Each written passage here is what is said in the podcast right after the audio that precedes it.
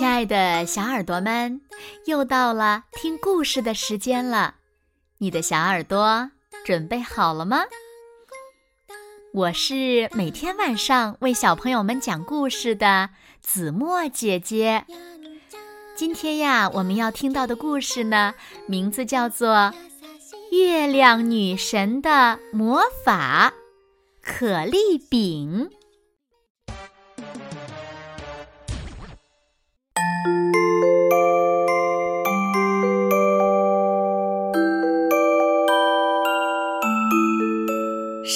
的季节又到来了，和往常一样，纳新和弟弟库柏到尼罗河畔帮爸爸妈妈挑水。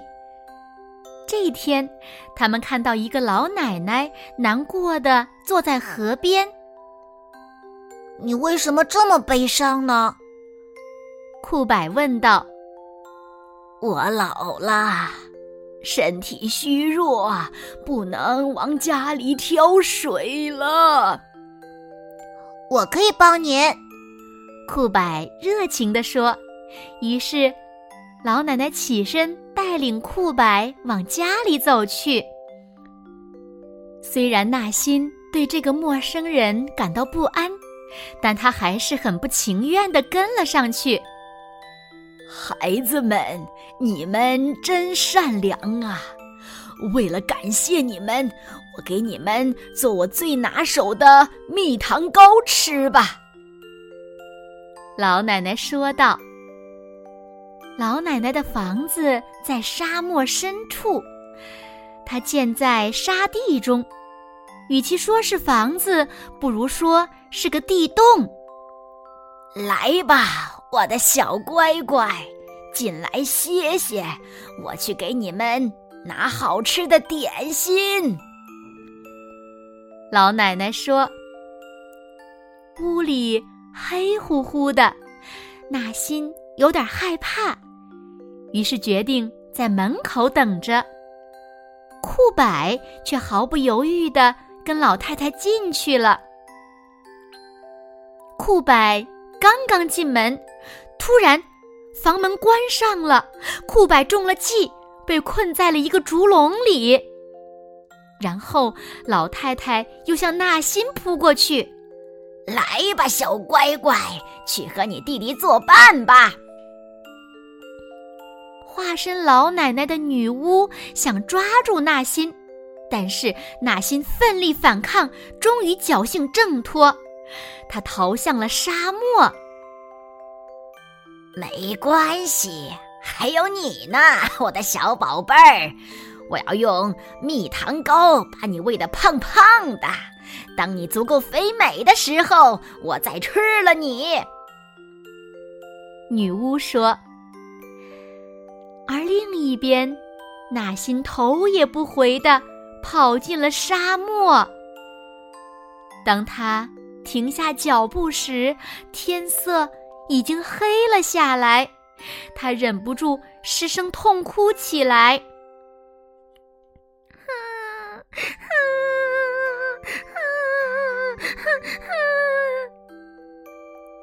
突然，一个美丽的女人出现在纳新面前，她的四周有一圈奇异的光芒。不要哭，纳新，我是。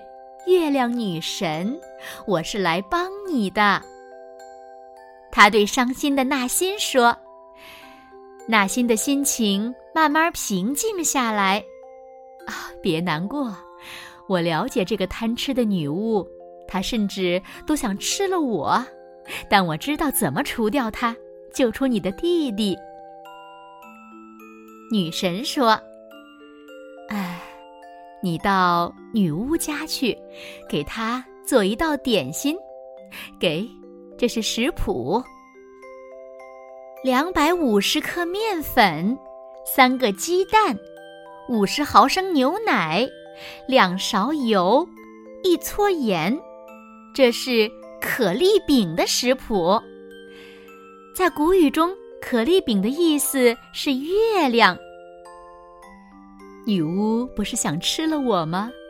那就让他吃一千零一个可丽饼吧。他肯定拒绝不了这样的美味的，而这美味对他是致命的。快去吧，我来给你带路。清晨，纳新来到了女巫的房前。咚咚咚，快开门！月亮女神告诉了我一个秘密。女巫一听，立刻把门打开了。什么秘密，小乖乖？女巫问道：“把牛奶、鸡蛋、面粉和油拿来。”女巫一听，立刻照办。月亮是由一千零一张饼拼起来的，你要是能把所有的饼吃下去，你就吃下了整个月亮。第一张可丽饼在热石头上摊出来。女巫立刻垂涎欲滴，她迫不及待的想吃下去。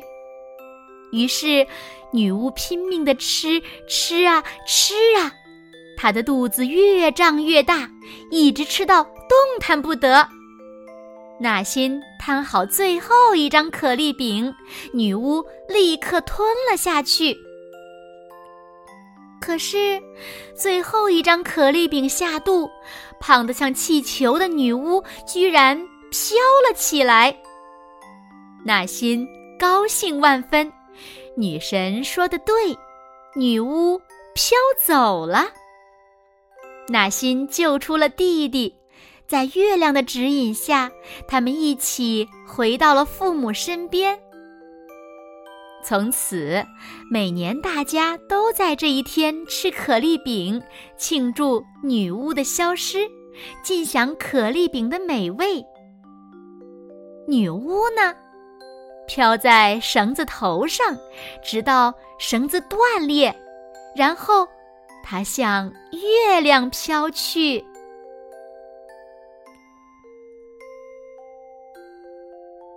好啦，亲爱的小耳朵们。今天的故事呀，子墨就为大家讲到这里了。那小朋友们，纳新是用什么办法救出了弟弟呢？快快留言告诉子墨姐姐吧。好了，那今天就到这里喽。明天晚上八点，子墨依然会在这里用一个好听的故事等你回来哦。你一定会回来的，对吗？那如果小朋友们喜欢听子墨讲的故事，也不要忘了在文末点亮六角星的再看和赞。